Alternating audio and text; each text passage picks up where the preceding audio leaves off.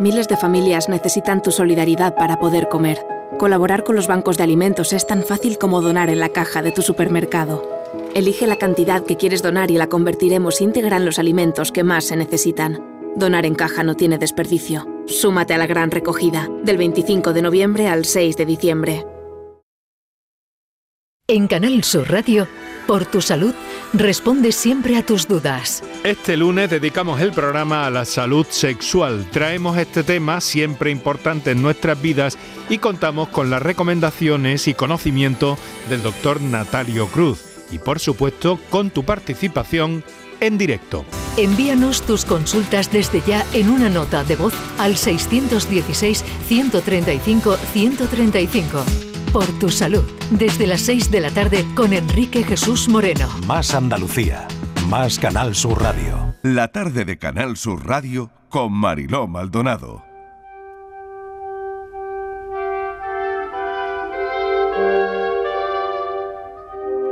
Dormir es un acto reflejo natural que no requiere esfuerzo. Sin embargo, quienes conocen los trastornos del sueño, tanto de primera mano por padecerlo como los terapeutas por tratarlo, saben bien que es uno de los trastornos que más desequilibrios genera de manera universal. Para colmo, esforzarse por dormir mejor puede generar paradójicamente que el sueño reparador parezca inalcanzable. Siempre se dice que las personas prefieren dormir bien a tener más dinero. Todos hemos experimentado alguna vez la experiencia de pasar una mala noche en la que no se consigue descansar adecuadamente. Es un fenómeno muy frecuente. Se calcula que una vez pasada la infancia, 7 de cada 10 adultos podrán experimentar problemas que afecten al descanso nocturno a lo largo de la vida. Los trastornos del sueño ocasionales son temporales y se resuelven por sí solos. Sin embargo, una de cada 10 personas sufre trastornos del sueño durante 20 o 30 años antes de decidirse a buscar ayuda. Las buenas noticias son que existen métodos, no solo farmacológicos, que pueden aliviar los problemas persistentes al dormir. Son sueños que son de verdad. Me gustaría que fuera real. Son sueños Quiero llegar hasta el final y nada sirve si no estás. En silencio te busco y sueño con poderte amar. Y te sigo buscando tanto y tú nunca te has fijado. Que por eso te tengo que inventar.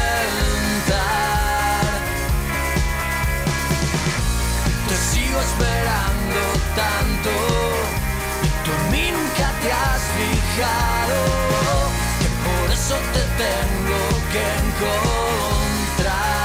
Es verdad que parece que mientras dormimos no hacemos nada importante, ¿verdad? Porque, bueno, de ahí que nos haya contado Alicia Pérez justo en lo que leía, que forma parte del libro Alimenta el sueño para un cerebro sano de Raquel Marín, que buscamos ayuda muy tarde. Tardamos mucho en buscar ayuda, no le damos quizás la importancia que tiene algo que hacemos cada día, aunque no nos parezca importante. Bueno, pues es esencial, claro que eso sí lo sabemos, para nuestra existencia, que si algo nos impidiera dormir durante unas pocas semanas, seguramente no seguiríamos viviendo.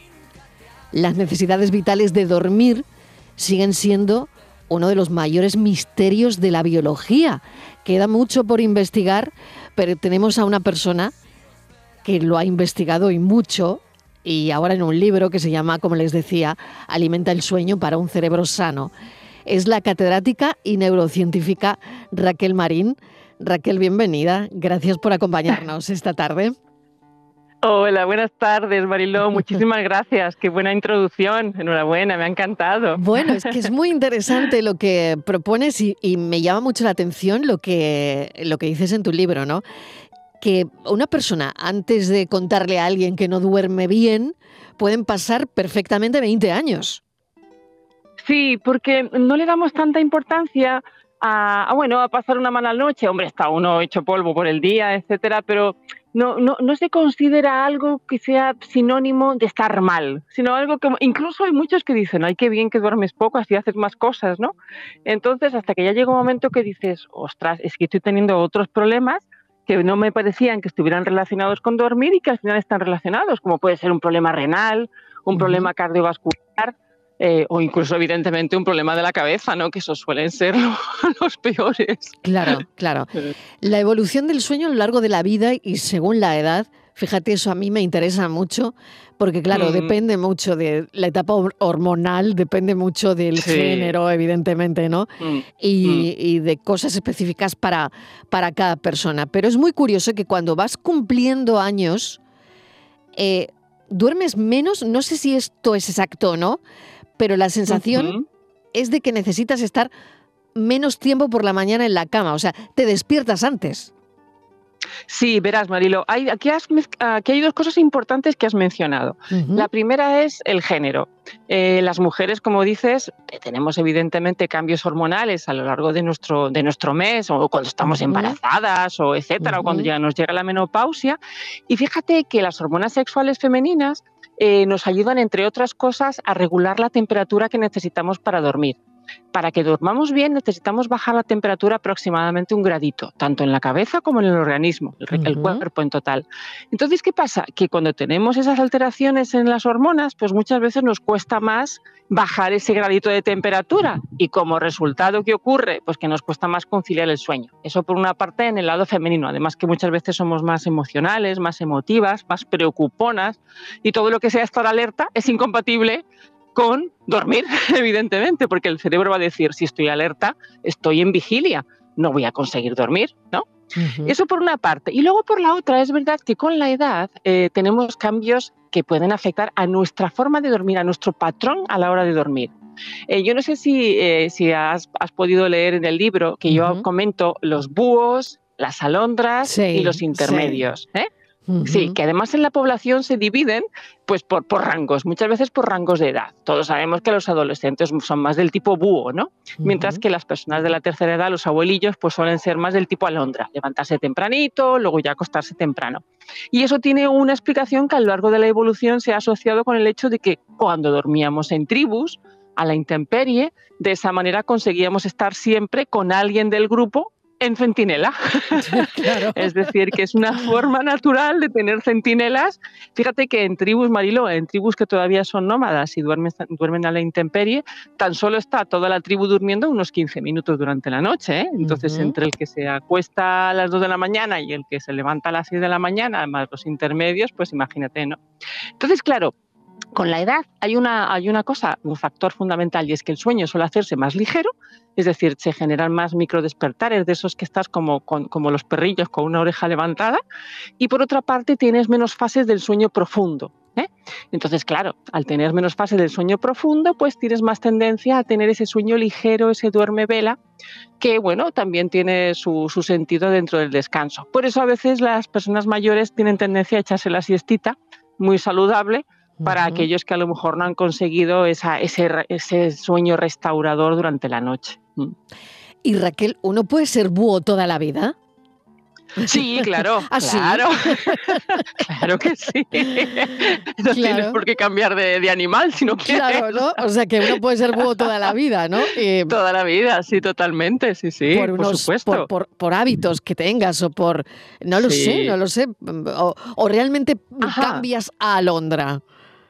Pues mira, verás, verás, aquí estás, tú, tú como además trabajas en el gremio del periodismo. Sí. Eh, yo, tengo, yo tengo un amigo periodista, no diré su nombre, que es bastante conocido, que me decía, ay Raquel, yo no sé cómo me pasa, pero yo por la noche hasta las 2 de la mañana no me acuesto. Eso es, búho total, claro. Pues, claro, claro. ¿Y qué haces? Ah, estás buscando las noticias porque de repente hay, yo qué sé, un cambio en Ucrania, vete tú a saber, y luego a las 6 de la mañana estoy ya en pie. Digo, madre mía. Y pones despertador y dices, sí. Digo, entonces tú no eres búho tú eres lo que llamas es periodista, si a ti te dejaran dormir tranquilamente, ¿cuándo, cuando te acostarías y cuando te levantarías? Dice, ah, eso no lo sé. Digo, pues esa es la gran cuestión.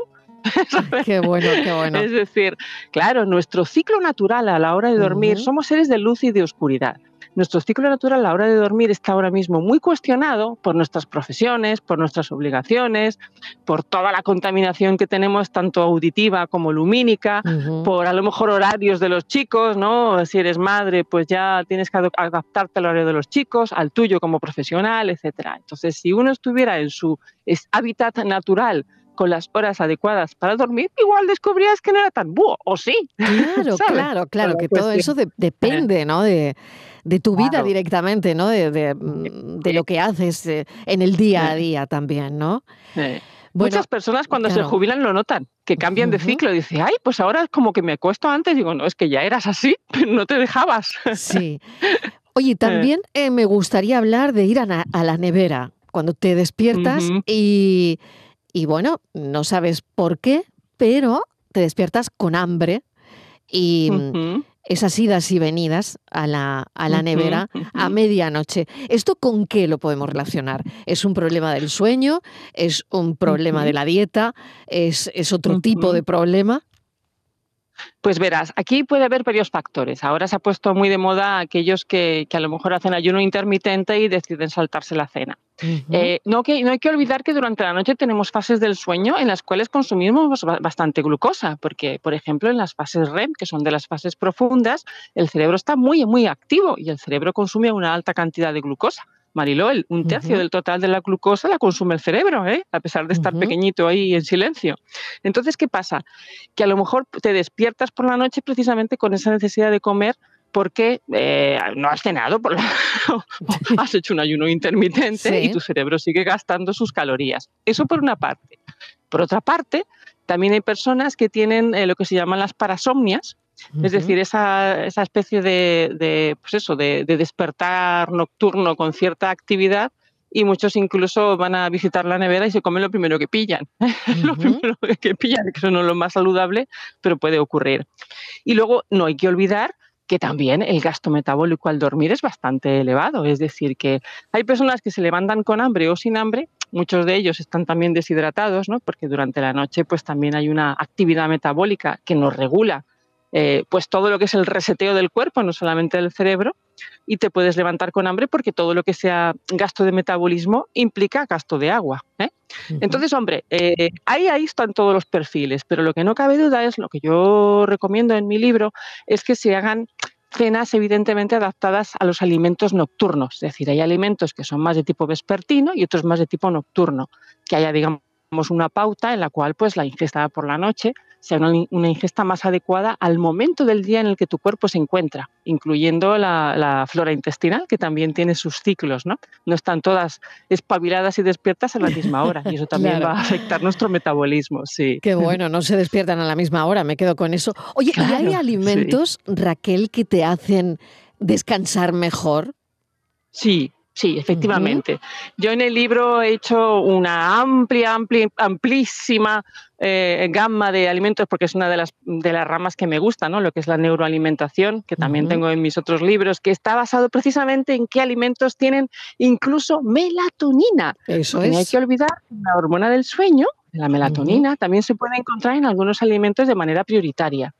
Eso unido a que no sean excesivamente diuréticos, porque claro, si son muy diuréticos y los comes por la noche, pues ya sabemos lo que pasa, a las 4 de la mañana desvelado al baño y ya luego a ver, ¿no? Claro, claro. Entonces, claro.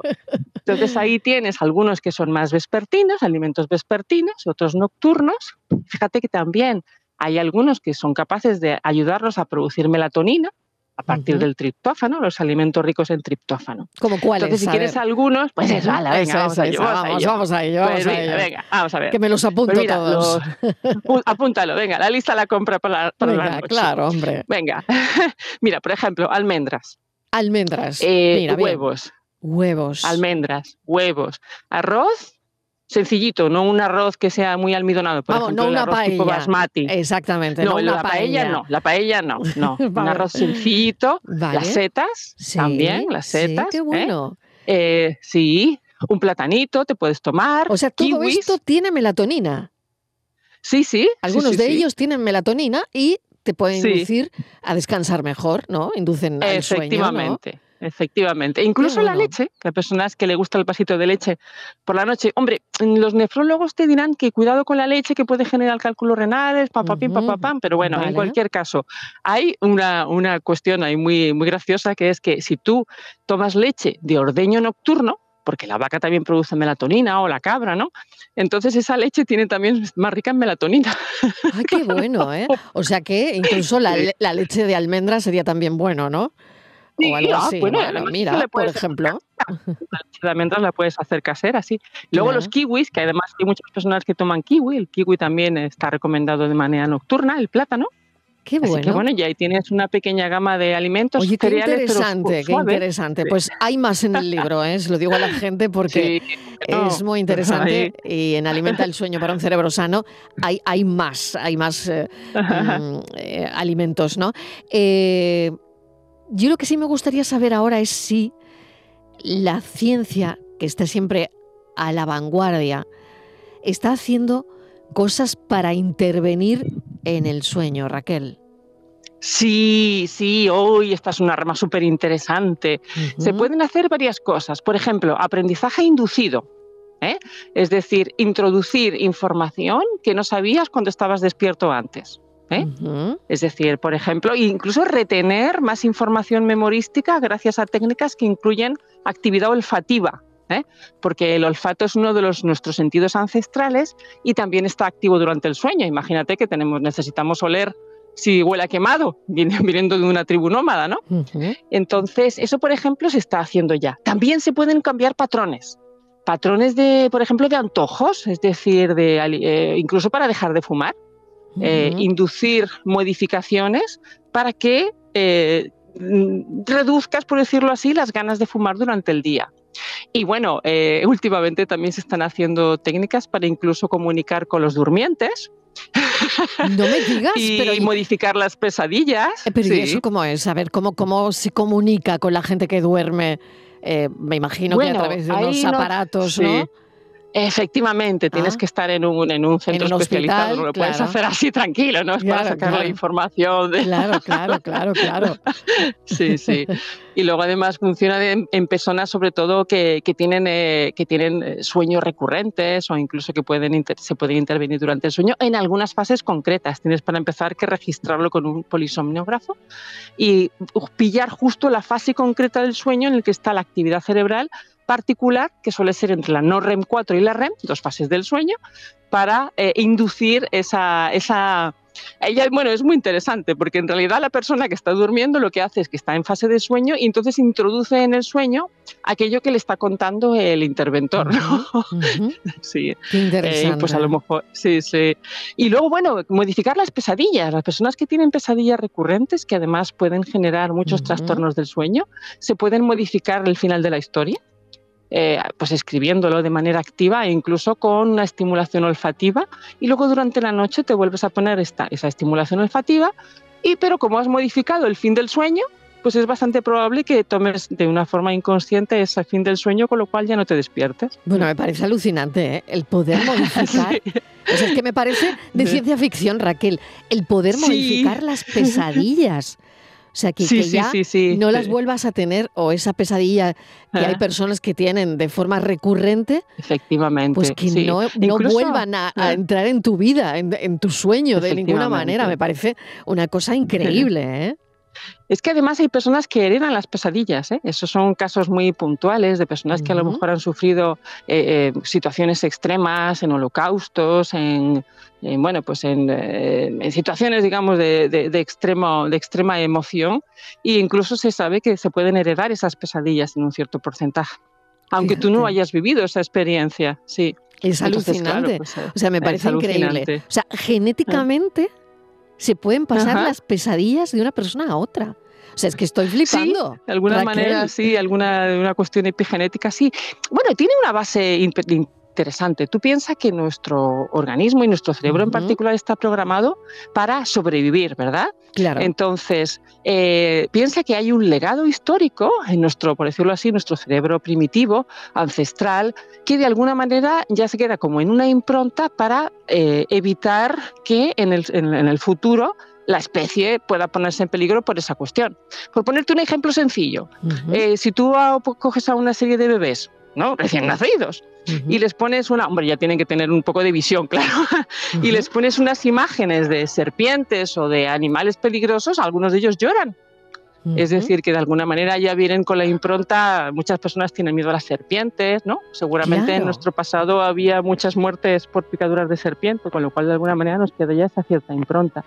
Entonces, en situación de emoción extrema, pues puede, puede haber ese pequeño legado en la población para evitar que en, lo sucesivo eh, volvamos a exponernos a esos mismos peligros con así alegremente, ¿no? Mm. Qué interesante, la verdad. Bueno, pues todo esto está en el libro que estamos presentando hoy en la tarde que me parece, bueno, pues tan, tan, tan interesante de Raquel Marín. Ella es neurocientífica, es catedrática de fisiología y su último libro, Alimenta el sueño para un cerebro sano. Porque de ahí, ¿qué vamos a aprender en el libro?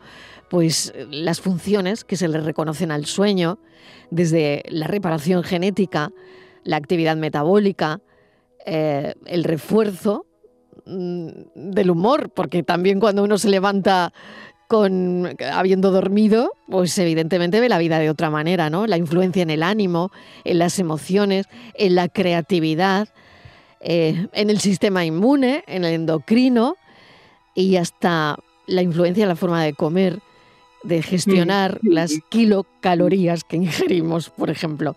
Raquel, mil gracias por este ratito de radio y, nada, seguiré, seguiré con tu libro y seguiré indagando sobre el sueño. Muchísimas gracias a vosotros. Os deseo dulces sueños, despiertos y dormidos. Dulces sueños, Raquel. Gracias. Un beso. Hasta ahora. Adiós.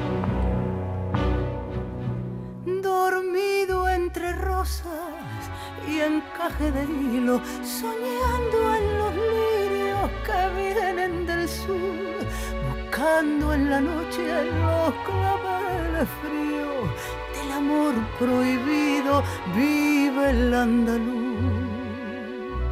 Sombrero en los ojos, pañuelo esmeralda, fuego en las pestañas, menudo valor, que duele el olvido, tal vez las razones, aquel paso doble que en Madrid cantó.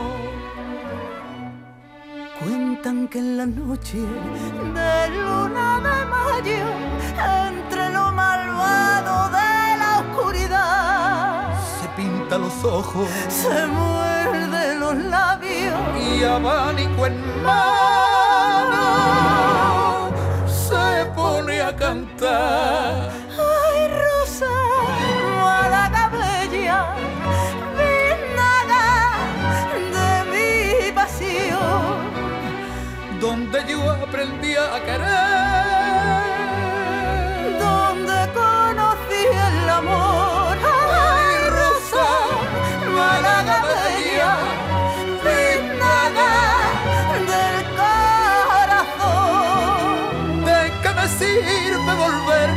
Me sirve volver si el amor se marchitó? La tarde de Canal Sur Radio Con Mariló Maldonado. También en nuestra app y en canalsur.es.